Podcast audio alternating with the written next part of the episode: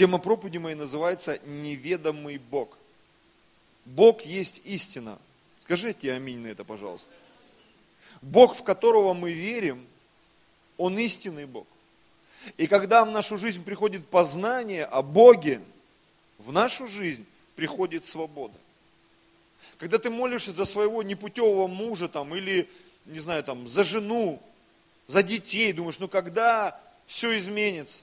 Когда жизнь наладится финансово, духовно, душевно, когда мы интеллектуально попадем на одну волну, вот эту вот эфирную, чтобы понимать друг друга, чтобы слышать друг друга, когда я разберусь с тем, что происходит в церкви, снаружи, внутри, когда это произойдет? Это произойдет тогда, когда в твою жизнь придет истина. Почему? Потому что эта истина, она тебя освободит. Знаете, Всякий раз, когда у меня был повод обидеться там на свою супругу, на детей, на каких-то людей, я всегда стоял перед выбором. Ты можешь одеть на себя эту обиду, а можешь взять Библию и начать ее читать. И просить у Бога, чтобы Бог, Он показал тебе выход. А что делать дальше? Знаете, вот я сегодня пришел, посмотрел в зал, Думаю, так интересно, сегодня такое событие, день рождения у Людмилы. И вообще мы провозглашаем, что каждое воскресное служение – это особенный день нашей церкви. И я так удивлен, что опять половина церкви нету. Это удивительно вообще. Чем особеннее служение, тем у людей больше заморочек. И я вдруг понял, что когда люди не ходят в истине, у них даже нет свободного времени, чтобы прийти на воскресное служение. Потому что там Бог будет с тобой разговаривать. Потому что там Бог будет вкладывать в твою жизнь необходимые ресурсы для того, чтобы ты начал процветать духовно, душевно и физически. Чтобы твоя семья становилась крепче, чтобы твой бизнес становился сильнее, чтобы твое служение становилось более глубоким. Бог Он такой. Познание истины расширяет границы нашей свободы, братья и сестры познание истины расширяет границы нашей свободы. Я хочу начать с одной истории, которая произошла с апостолом Павлом. Это просто такой вступительный абзац, вступительный блок, для того, чтобы нам погрузиться в тему нашей проповеди. Итак, тема «Неведомый Бог», книга «Деяния», 17 глава, и здесь несколько стихов в разброс. 15, 16, 22 и 23. 15 стиха давайте прочитаем. Сопровождавшие Павла проводили его до Афин и, получив приказание к Силе и Тимофею, чтобы они скорее пришли к нему, отправились. То есть Павел был в Афинах, пришел в Афины. Что там произошло? Я читаю вырезки, чтобы мы могли увидеть картину, которая происходило вот в этой истории, что там произошло. То есть его проводили до Афин, и он там остался, они пошли за остальными.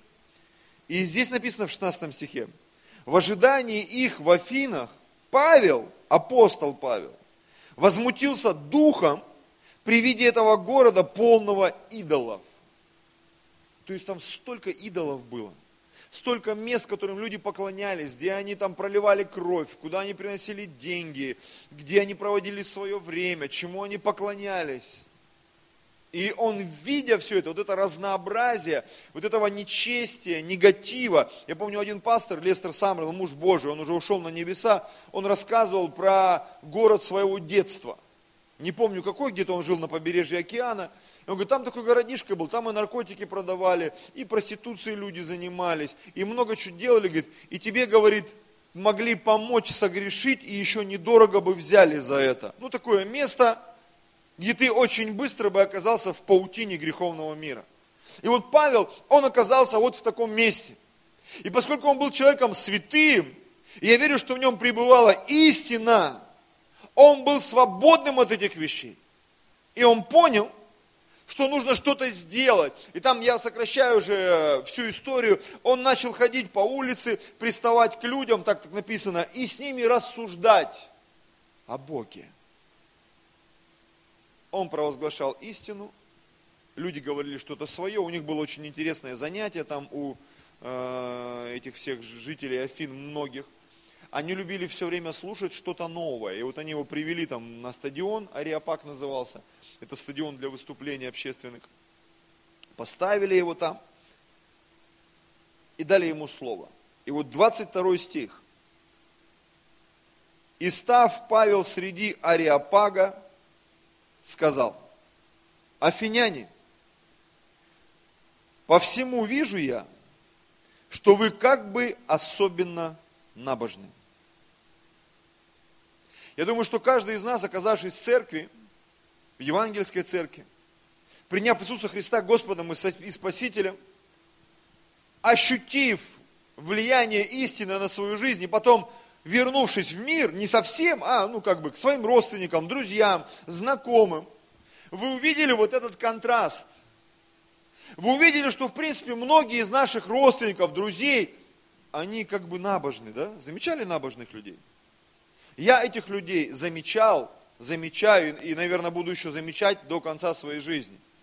Знаете, что я заметил в замечании этих людей, когда я их замечаю? Я видел достаточное количество набожных людей, пообщавшись с которыми, я понимал, что большинство из них, подавляющее большинство, не знают Бога вообще и в принципе. Для них Бог – это неведомая субстанция. Для них Бог – это некая нарисованная картинка, это некая жаба, в которой монету вставили в зубы, это некая купюра, которая там протирают вещи на рынке. Ну, понимаете, к чему я говорю? И ты гуляя по этому городу и где-то, ты видишь так много набожных людей. И неважно, как они крестятся, налево или направо, через порог не здороваются, на черточки не наступают, катафалки не обгоняют – соль там стараются не просыпать, там, в зеркало оглядываясь, не, выходить, не, не оглядываться, не оглядываться, выходя, не возвращаться. И неважно, что это, веники перевернутые в туалете там. Помимо верований всяких там традиционных, да, ну не, не традиционных, языческих имею в виду, есть и христианские вещи, которые люди делают просто на автомате. Потому что так сказали – я помню, когда я стал верующим, и вот эти вот все ритуалы, помните, поминки там, да, три дня, девять дней. я уже перестал стесняться, спрашивал, почему мы едим мы рис с изюмом? Что это такое? Кто мне объяснит? Почему мы вот это едим? Почему вот это едим? Почему на какие-то ленточки выдают? Кто-то мне может объяснить? Так надо, говорят многие. А у тебя сомнения, надо ли? И вот Павел, он с этого начал, он сказал, я по всему вижу, по всему, по всему, как вот вы кутью эту делаете, да? Заходите, выносите. У нас, я не знаю, сейчас как есть это, нет, я помню в, в молодость наших родителей, когда гроб привозили в дом, он там стоял. Помните, да, вот этих вот в советское время пятиэтажные дома. Я даже как-то притчу услышал по этому поводу но не буду рассказывать. После, давайте после. И вот смотрите, 23 стих. Ибо проходя и осматривая ваши святыни, как уважительно он относится, я нашел жертвенник, на котором написано неведомому Богу. Сего-то, которого вы не знаете, чтите, я проповедую вам. Знаете, люди, которые ходят в истине, даже в церкви, они могут проповедовать неведомого Бога.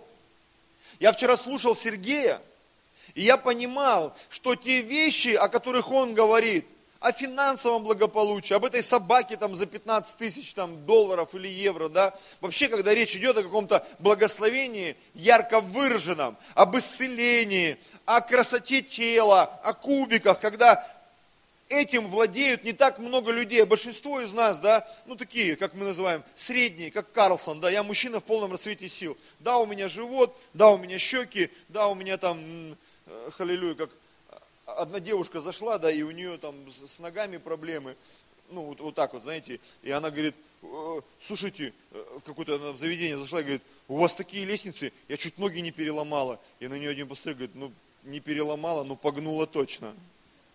И знаешь, когда тебе не повезло с чем-то, а кому-то повезло, и ты думаешь, когда этот человек рассказывает, это как будто человек с другой планеты. Ну согласитесь. Когда он об уровне денег говорит, что он не просто долларовый миллионер, когда мы были вот недавно на шторме там э, на конференции. Он говорит, есть люди, для которых миллион долларов, ты вообще нищеброд, с тобой никто не будет разговаривать. Я помню, э, смотрел одного мотиватора, он говорит, я уже стал мультимиллионером, я искал нового учителя и нашел миллиардера. И он говорит, постоянно меня там обзывал, унижал. И говорит, что вы меня унижаете? Я миллионер, говорит, ты, говорит, нищеброд, у тебя нет ни одного миллиарда. И понятно, что для нас эти шутки непонятные. Но для того человека это было очень ценно и очень важно. Аминь. Кто-то умеет разговаривать на английском языке, легко общается, а для кого-то это закрытая тема. Это люди с другой планеты. Они говорят о чем-то неведомом для нас. Ну согласитесь. О чем-то неведомом. Неведомом. Для кого-то юмор – это вообще стиль жизни. Аллилуйя. Не знаю, кому повезло, мне с моей супругой или, или ей со мной. Но мы время от времени хохочем. Сейчас наши дети подросли. Мы вчера смотрели поздравления, Авель, ты вчера вообще, мы полночи хохотали. Ты красава вообще. Я сегодня еще перед собранием посмотрел перед выходом, чтобы зарядиться. Смотрю, мой сын уже меня переплевывает, мои дети, уже все. И я понимаю, что есть определенная атмосфера, в которой они родились, и они идут дальше. То есть для них это ведомая тема, но мы знаем, и в нашей церкви даже есть люди, для которых юмор это вообще табу, они не могут смеяться. И для них смех это выдавить из себя что-то, что-то нереальное. Почему? Это неведомая сфера для них. Они не понимают юмора. Они не понимают мудрости, зрелости. Для кого-то разговор зрелый – это взрыв мозга, это сразу скандал, это хочется убежать из церкви. Почему? Бог для них в этих сферах неведом. Вот почему я говорю об истине. Нам нужна истина, которая принесет свободу, чтобы мы научились плакать с плачущими, радоваться с радующимися. Ну согласитесь, поддерживать друг друга, заботиться друг о друге. Я как-то говорил на прошлом служении или на ком-то, что для меня такое открытие было. Я осознал в какой-то момент, что вот актеры голливудские, да, они внутри себя раскрыли дар актерства. Это то, а, чего не хватает очень многим людям, потому что для многих показать какую-то эмоцию, это что-то нереальное. Посмотреть жене в глаза и сказать, я тебя люблю, не просто, помнишь, что я на свадьбе 20 лет назад сказал, что ты меня все время переспрашиваешь, да? А сказать красиво это сделать. Когда я вчера готовил ей подарок, я вам скажу, простите за мысль, меня так перло. Девушка, которая собирала, я смотрю, у нее глаза блестят, аж слезы в глазах. Я говорю, что с вами случилось? Я такого в жизни не видела. Когда мы украшали, говорю, а у вас есть лепестки роз? Да, давайте сюда насыпем. Насыпали, закрыли. А, а еще есть лепестки роз? А давайте еще сверху насыпем. И я понимаю, что у меня внутри что-то включилось. Почему? Потому что внутри меня есть любовь. А для кого-то эта тема, она закрытая. Для него тема перепихона открытая. И все, на этом все заканчивается. Где бы найти, с кого бы, с кем бы перепихнуться? И ты говоришь, вообще-то нужно жениться, выходить замуж. И в этом есть определенный кайф. Аминь. Аллилуйя. Можно быть богатым, исцеленным, благословенным. И вот Павел, он говорит, я, я увидел ваши святыни. Что такое святыни в жизни человека? Это то, что для него кажется ценным. У меня один из родственников был, он меня все время подкалывал. Он говорит, у меня завтрак этого, завтрак чемпиона. Сигарета и апельсиновый сок. Все, хочу с ним встретиться, посмотреть, чем закончился, к чему привел его завтрак чемпиона. Давно не виделись просто. Потому что я понимаю, это, это не мой завтрак чемпиона. Не мой. Потому что мне хотелось бы пребывать в истине. Не скажу, что я познал или открыл эту формулу, но я стремлюсь, как писал апостол Павел, не достигну ли и я, как достиг меня Христос. Стремлюсь к цели и почести э, высшего звания во Христе Иисусе. Вы знаете, когда Иисус пришел на эту землю, когда он пришел в Израиль, и когда он проповедовал Евангелие в чистом виде, как он это умел делать, по сути, он для людей, которые вообще считались Божьим народом на планете Земля, потому что только в Израиле был Бог истинный, все остальные люди, населявшие планету Земля 2000 лет назад и не знавшие Бога, в которого верим мы сейчас, они все были язычниками, и теоретически они все шли в ад, и им, они не могли иметь спасения. И вот Бог пришел в этот народ, единственный народ, которого, который Бог вывел из Египта, из рабства, благословил. Вдруг выяснилось, что для этого народа, единственного, который знал Бога, Бог, Он неведомый. Они смотрели на Иисуса вот такими глазами и не понимали. Знаете, что я вижу? Иногда среди нас появляются люди, как, как епископ Сергей, там, не знаю, и есть и другие люди, в жизни которых что-то произошло. В служении, финансовое, духовное, физическое исцеление, какое-то невероятное чудо, невероятное благословение, финансовое, там, политическое – и мы смотрим, мы как бы верим, но где-то там внутри глубоко мы понимаем, слушай, это что-то неведомое для меня. Кто со мной согласится? Я очень часто получаю какую-то информацию. Я, Господь, я тоже так хочу, но я не могу врубиться, как это работает. Где он деньги берет вообще? Как он вот это все прокручивает? Как это все, где, как, как люди спасаются, как церковь растет. Но мы вроде бы то же самое делаем. Бог, я хочу, чтобы эта истина, она пришла внутрь меня. Аминь. Как так раз, и человек за полгода, за год он похудел, привел себя в порядок, выучил английский, там, не знаю, освоил технику скорочтения, запустил какую-то программу там, у него покаялось много людей, что-то сделал, добился, женился там, не знаю, крестился. Что он делал? Что знает он, чего не знаю я? И для меня все сводится к тому, что когда мы познаем истину, мы попадаем в эту сферу свободы. И вот Иисус, придя на планету Земля, а конкретно в израильский народ, а, он как будто Бога проповедовал им заново. И вы знаете, для этого ведь были причины. У этого всего, того, что делал Иисус, были причины. И чтобы увидеть эти причины, я хотел бы показать вам три места из Писания, которые раскрывают нам одну очень важную истину о Боге и взаимоотношениях с Ним. Три места из Писания, которые говорят об одном и том же. Первое место, я назвал как бы этот абзац «Разговор Бога с пророком». Это Исаия 6 глава, 9 стих. Маленькая предыстория. Пророк Исаия, он уже отпроповедовал 9 глав. Он не просто вышел, я пророк, он уже 9 глав там наговорил чего-то. Все уже знали, это точно крутой пророк. И вот этот пророк, написано, написано в год там смерти царя Озии, да, если я не ошибаюсь, видел я Господа, сидящего на престоле славы, там и так далее, и так далее. Этот человек в пророческом помазании, в пророческом видении, он оказался в присутствии Божьем. И он был шокирован тем, осознанием того, что он пророк с нечистыми устами, и он живет среди народа с нечистыми устами. Это пророк-то, который девять глав уже отпроповедовал, братья и сестры. А что произошло?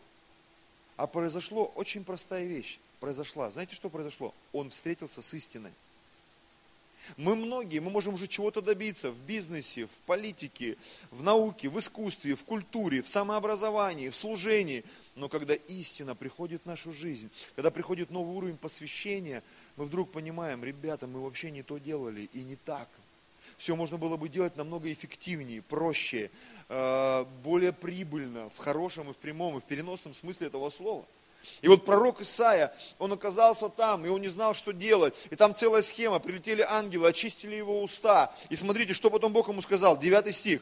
«И сказал ему Бог, пойди и скажи этому народу, слухом услышите и не уразумеете, и очами смотреть будете и не увидите». Почему? Бог уже тогда, много тысяч лет назад показал причину, почему Бог для многих верующих в Него становится неведомым, непонятным, каким-то не, ну, существом, которое мы не способны уразуметь. Почему? Ибо огрубело сердце народа сего. ушами с трудом слышат, очи свои сомкнули, не узрят очами, и не услышат ушами, и не уразумеют сердцем, и не обратятся, чтобы я их исцелил. Знаете, когда я э, вчера читал это место,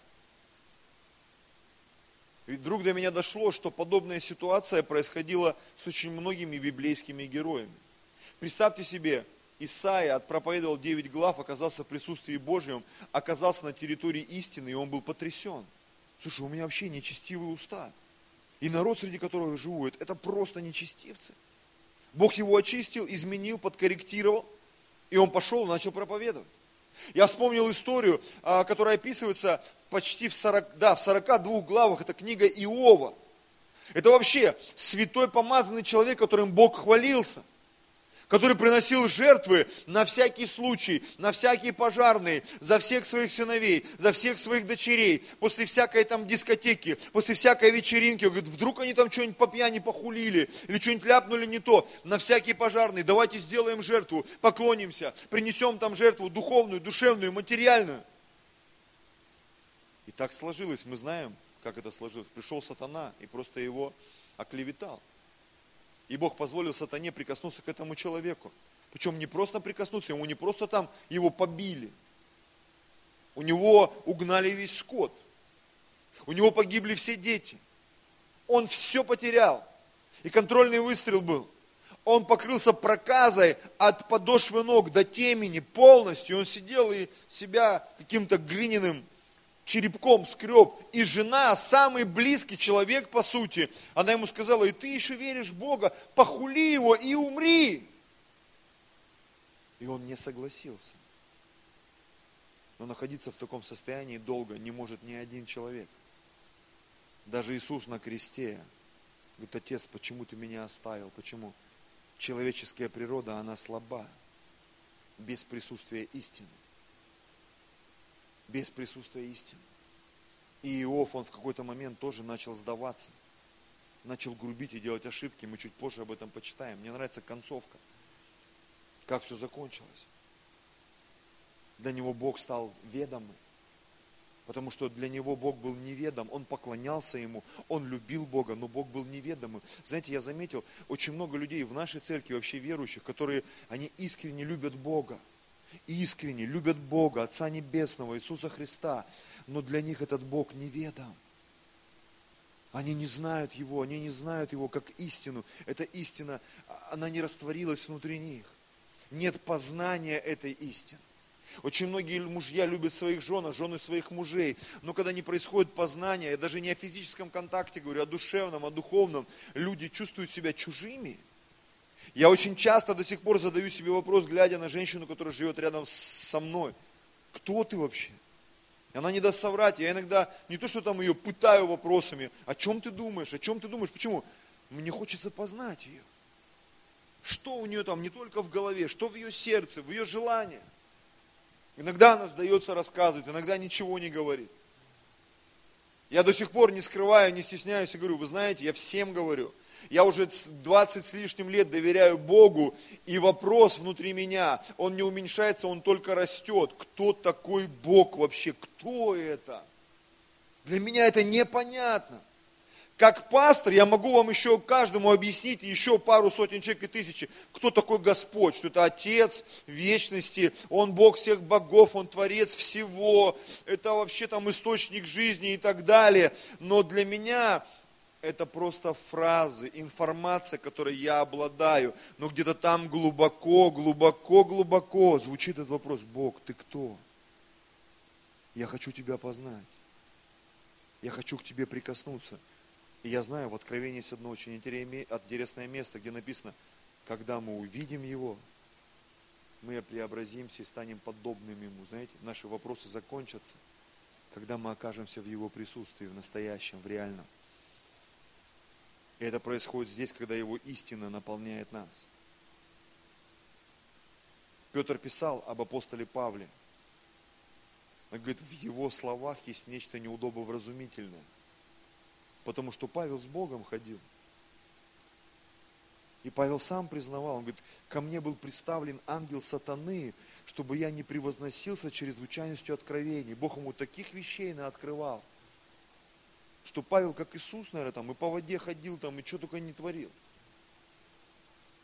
И когда мы читаем про апостолов, когда они входили вот в это состояние истины, когда исцеляла тень, вот эти все вещи, по воде они там ходили, мертвых воскрешали. Что это, братья и сестры? Это истина в действии. Это проявленная истина.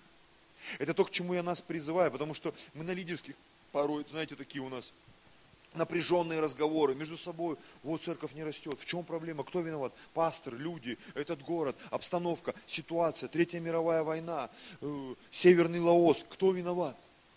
Нам просто нужна истина. Как только мы познаем истину, и истина станет инструментом в наших руках, в наших сердцах, в наших молитвах, все изменится. Мы начнем ведать, кто есть Бог. Аминь. Второе место из Библии. Это когда Иисус говорил о народе Израиля. Это как раз вот то, с чего я начал. Это Матфея 13 глава с 10 стиха. И здесь написано так, и приступив, приступив, ученики сказали ему, а для чего ты притчами говоришь им? А он сказал им в ответ, Матфея 13, с 10 стиха. А он сказал им в ответ, для того, что вам дано знать тайны Царства Небесного, а им нет.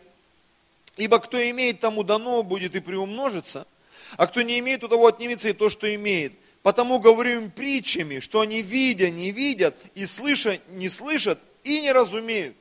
Я сегодня прям мусолю этот стих, и знаете, что до меня дошло? Ну, грубо говоря, это мой перевод альтернативный. Говорит, я говорит, специально говорю притчами, чтобы внутри человека проснулся поиск к истине. Потому что очень часто, особенно в современном обществе, вы заметили, да, все быстро хочется. Быстрая еда, быстрые ответы на вопросы, быстро добраться, быстро доехать, быстро получить, быстро решить все вопросы. А Бог говорит, тебе нужен процесс чтобы ты научился добывать истину через познание. Через познание. Через познание. В отношениях между мужем и женой с возрастом приходит интерес, по крайней мере, я уже до этого достиг, что мне уже интересно не просто получать удовольствие от своей жены, у меня интерес сделать ее счастливой.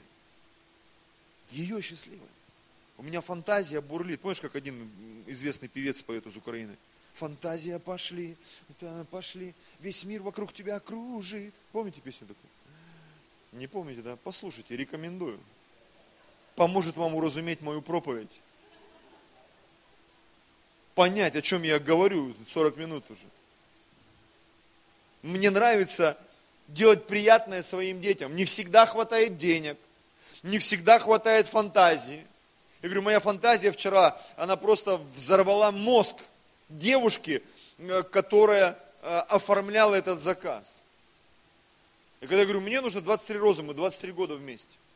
Я говорю, я вам отдам целый бутон, но там 25. Я говорю, хорошо. Внутри меня уже включился джентльмен. Я вдруг понимаю, мне уже не нужно напрягаться, как много лет назад. И я уже внутри определил, сейчас она сделает, она напряжется, она украсит, цветы там, так далее, и так далее. Одну розу я замотаю для э, Виолетки, как дочки, потому что я же не буду 24 жене дарить, да, а одну я подарю этой девушке, когда буду уходить. И когда я уходил, говорю, вы знаете, я встретил еще одну красивую девушку, это вам, спасибо. Я ее домой заберу. Говорю, только не продавайте ее. Нет, я ее домой заберу. Я думаю, я просто ей вынес мозг. И она ходит такая, блин, я в шоке. Я в шоке. Приходят мужчины, девушка, я накосячил, что мне делать, что мне делать? Говорит, ну что, говорит, заверните мне одну розу. Мне кажется, говорит, не на, нашем, на вашем фоне, они, говорит, никто вообще. Я говорю, вы только им это не говорите. И я ушел.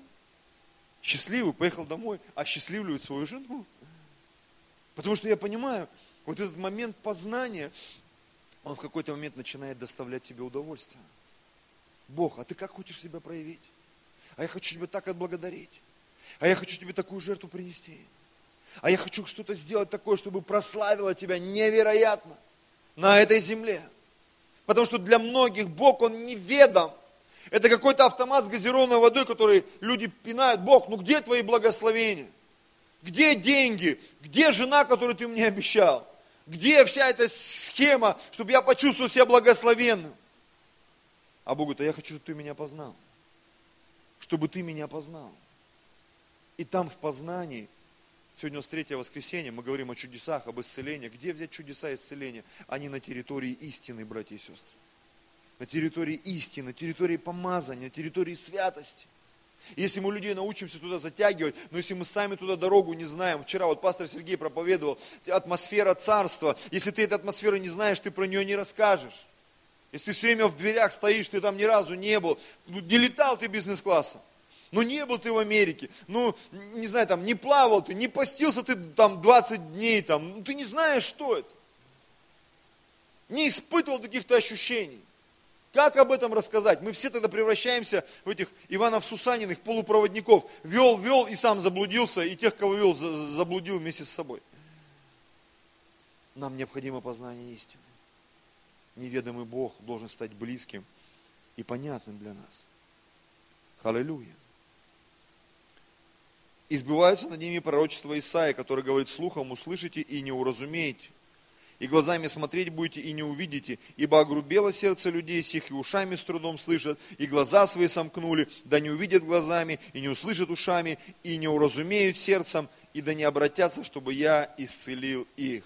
Огрубело сердце, ушами с трудом слышат, глаза свои сомкнули, не видят, не слышат, не разумеют. Смотрите, потом он говорит ученикам в 16 стихе, ваши же очи блаженны, то есть счастливы. Почему? И уши ваши, что видят, что слышат, и очи ваши, что видят. Говорит, а вы счастливые люди. Почему? Потому что вы в истине начинаете видеть и начинаете слышать. И до вас начинает доходить. Ибо истинно говорю, что многие пророки и проповедники, и праведники желали видеть, что вы видели и не видели, и слышать, что вы слышите и не слышали. Аминь. Пойдемте дальше. Время летит. Третье место из Писания – это проповедь Павла в Риме, когда он был уже пленным. И Бог ему сказал, ты должен идти и проповедовать царям. И он так и делал. В Риме всегда жила элита в то время. И он проповедовал там богатым и знатным иудеям. И там то же самое место, представляете? Деяние 28 глава, 26-27 книг, стих, простите. «Пойди к народу сему, и скажи, слухом услышите и не уразумеете, и очами смотреть будете, и не увидите. Ибо огрубело сердце людей сих, и ушами с трудом слышат, и очи свои сомкнули, да не узрят очами, и не услышат ушами, и не уразумеют сердцем, и не обратятся, чтобы я исцелил их. Это Павел сказал иудеям, которые слушали его и не верили. И вот он им проповедовал, проповедовал, проповедовал, проповедовал, говорит, я, говорит, понял, это про вас. Вы не хотите слушать. Знаешь, я понимаю, что Бог ставит проповедников. Он дает нам слово. Он дает нам пророческое слово. Для того, чтобы каждый из нас мог прикоснуться к истине. Но когда это все пролетает мимо, вот итог. Три места. Пророк, Иисус, Павел. Они все обращались к одному и тому же месту. То, о чем сказал Бог. Сердце огрубело. Неспособность слышать и понимать Бога. Давайте подведем такой короткий итог. Без личных развивающихся взаимоотношений с Богом для большинства людей, даже считающих себя посвященными христианами, Бог становится далеким и неведомым, братья и сестры. И это проблема. Знаете, что меня радует? Что не все так кончили. Аминь. Я бы хотел прочитать вам концовку книги э, Иова. 42 э, глава с 5 стиха. Пожалуйста, музыканты, будем молиться. 42 глава книги Иова с 5 стиха. «Я слышал о тебе слухом уха, теперь же мои глаза видят тебя. Поэтому я отрекаюсь и раскаиваюсь в прахе и пепле». Вот эта фраза, она может быть короткая, но если ты много раз ее прочитаешь и саму книгу, ты поймешь, что когда этот Иов, страдалец Иов, Человек, который был знаменитее всех сынов Востока. Он был самым богатым человеком на Востоке. И вообще он был такой весьма знатный человек, который прошел через эту боль, потерю детей, полное банкротство, страшную болезнь. И когда он встретился с Богом, огорченный, он говорит, Господь, Я много знал про тебя, но я не знал тебя. До меня вдруг дошло, что Бог, в который я верил, Он был для меня вообще неведомый. Я 10 лет в церкви, вдруг до меня дошло, что я вообще какой-то фигней страдал. Вот я так резюме подвожу.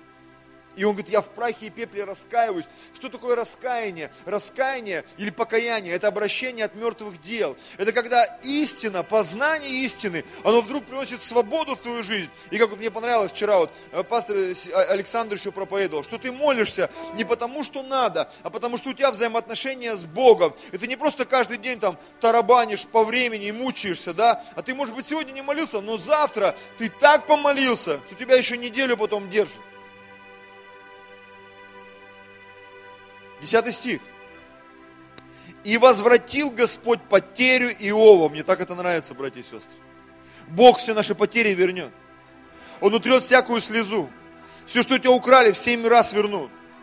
И когда люди, которые ушли, они однажды вернутся. И может быть они уходили врагами, но вернутся друзьями. Аминь. И возможно ты потерял сто, а придет тысяча, пять тысяч, десять тысяч. Не бойся. Знаете, меня столько раз и кидали, и обманывали, даже здесь, в Москве. Я попадал под аферистов, не буду рассказывать, оставлю интригу. Знаете, я не стал от этого беднее. Бог все равно позаботился обо мне и о моей семье. И возвратил Господь потерю Иова, когда он помолился за друзей своих.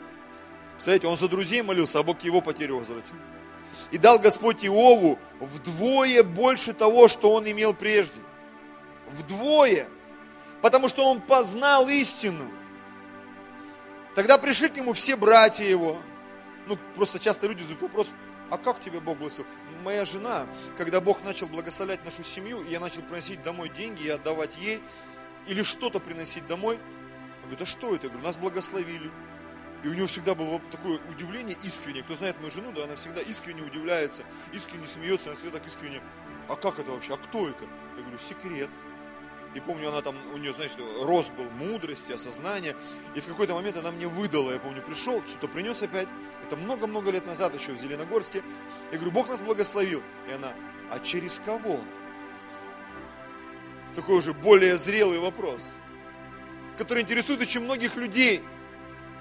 Новый телефон? Новая машина? Новая квартира? Шузы новые? М-м, цепочка? Где взял? Бог благословил. Через кого? Куда идти? Где, где стоять? Где рыбное место это? Да? Всем хочется знать. И вот здесь прям расклад Бог дал, зная наше любопытство. Как это пришло? Пришли к нему все братья его, все сестры его, смотри, все прежние знакомые, которые отвернулись и отвалили, когда было тяжело, так бывает часто. Когда что-то надо, в церкви никого. Как только закупились бургерами, все тут как тут. Я тоже в доле. Тогда пришли к нему все братья, сестры, все прежние знакомые. Смотрите, ели с ним хлеб в доме его. Чей хлеб ели? Скорее всего, его хлеб ели. В доме его. Смотрите, и тужили с ним. И утешали его за все зло, которое Господь навел на него. Смотрите, ну слава тебе, Господи, наконец-то. Дали ему каждый по кисите серебра и по золотому кольцу. Кисита это кусок серебра. Родственники пришли и немного ему отсыпали.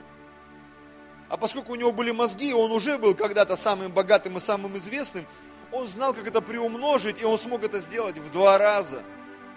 В два раза. И благословил Бог последние дни Иова более, нежели прежние. И у него было 14 тысяч мелкого скота, до этого было 7. 6 тысяч верблюдов, до этого было 3, потом дома прочитаете. Тысяча пар валов было 500, и тысяча ослиц было 500. И было у него опять 7 сыновей и 3 дочери, как и раньше. И нарек он имя первое Емима, второй Кассия, такие подробности даже. Имя третье Кирингапух. Ну это просто, наверное, отпад был полный.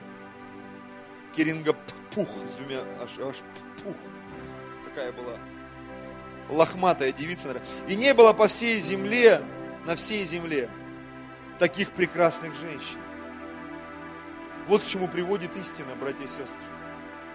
Не было, то есть такие девчонки родились. Я бы посмотрел бы. как ценитель женской красоты, как мужчина имею в виду, мне было бы интересно посмотреть. Какая мода была в те времена. А то, может, многие бы испугались мужчины, увидев то, что было там. Не было на земле таких прекрасных женщин, как дочери Иава, Иова. И дал им отец наследство, отец их наследство между братьями их. Смотрите, и заканчивается все на самом Иове. После того, Иов жил 140 лет. Это жесть какая-то вообще. Тут неделю это плохо, ты уже думаешь, Господи, он 9 месяцев страдал, и потом 140 лет еще по кайфу. А сколько он еще до этого прожил, неизвестно. И видел сыновей, э, сыновей своих и сыновей сыновних до четвертого рода.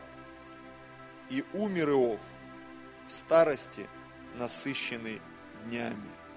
Давайте аминь скажем это. Вот к чему должна привести нас познание истины. Когда Бог становится для тебя ведомым, видимым, понятным, другом, близким, кому ты можешь прикоснуться, чей голос ты слышишь, жизнь вокруг тебя меняется. Когда Бог становится близким, все меняется. Последнее место это просто два стиха, как откровение, как вишенка на торте. Пророчество о последнем времени – связанным с приходом Иисуса, открывает нам новое имя Божье. Я начну с Ветхого Завета. Два стиха, это одно и то же, но в Ветхом и в Новом Завете. Исайя 7 глава, 14 стих, тот же пророк. И вот он говорит в 14 главе, в 7 главе, в 14 стихе. Итак, сам Господь даст вам знамение, то есть доказательство. Все, или вот дева в чреве примет и родит сына, и нарекут ему имя Эммануил. На этом все. Но когда мы смотрим Матфея 1.23, мы видим расклад, потому что Эммануил нам с вами ничего не говорит. Это древнееврейское слово, там, арамейское, оно ничего нам не говорит. Нам нужна, нужна пояснительная записка. Поэтому нам нужен Новый Завет. А в Новом Завете это же место, на которое есть ссылка из э, Нового Завета на Ветхий, да, там написано так. Вот дева, в чреме прибит и родит сына, и нарекут ему, нарекут имя ему Эммануил, что значит с нами Бог. Не неведомый, а с нами. Он с нами. А Бог с тобой? Да. Ты реально слышишь его голос? Да. Он тебя благословляет? Да. Вот, сегодня тысячу долларов привезли. И ты исцеленный? Да, вот был рак, нет. И у тебя в семье там все в порядке. Ну, было плохо, сегодня лучше намного. Потому что мы побеждаем дьявола словом свидетельства. О Боге, которого мы знаем. Тяжело проповедовать о Боге, которого ты не знаешь. Тяжело делать что-то с Богом, с которым ты лично не знаком, братья и сестры. Пусть неведомый Бог – станет близким и родным для каждого из нас, братья и сестры. Для каждого из нас. Давайте склоним голову свою.